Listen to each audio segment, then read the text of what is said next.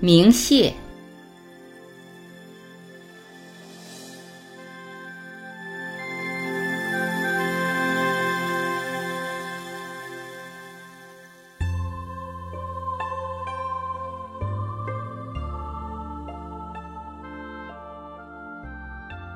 本书的第一部分是由作者主讲的线上网络课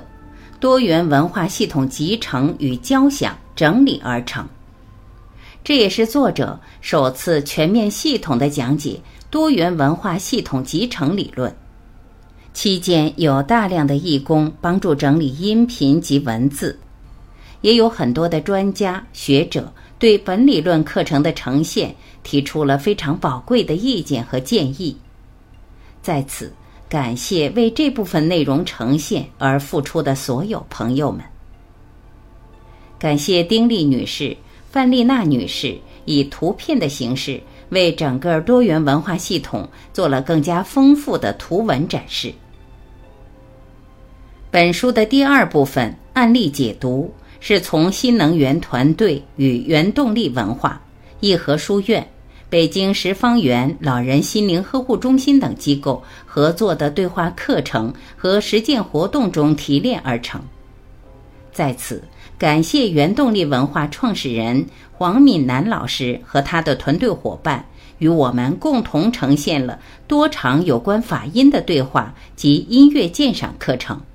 帮助我们完成了多元文化理论系统与法音这一部分内容的整体关联。感谢义和书院创始人马先蕊老师和他的团队伙伴，通过六次对话国学、总论象思维、易经、中医、儒家、道家和禅宗，帮助我们实现了国学与科学的思想融合。感谢北京十方园老人心灵呵护中心方树公总干事和他的团队伙伴。帮助我们将多元文化理论在老人心灵呵护领域全面落地。在这几年间，我们举办了近百场大大小小的对话交流活动，与国内外各领域的专家学者及组织进行了不同题材和不同形式的对话。因为本书篇幅所限，在此就不一一列举了。感谢所有帮助多元文化系统集成理论完善的各位同仁们，因为有了你们，有了更多的思想和文化学说的碰撞与交融，才有了多元文化系统集成的意义。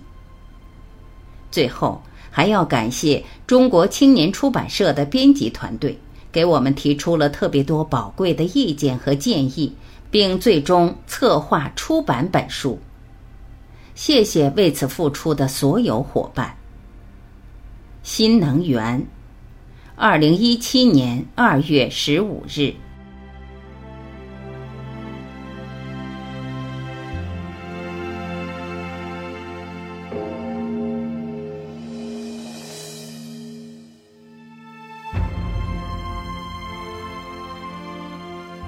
至此。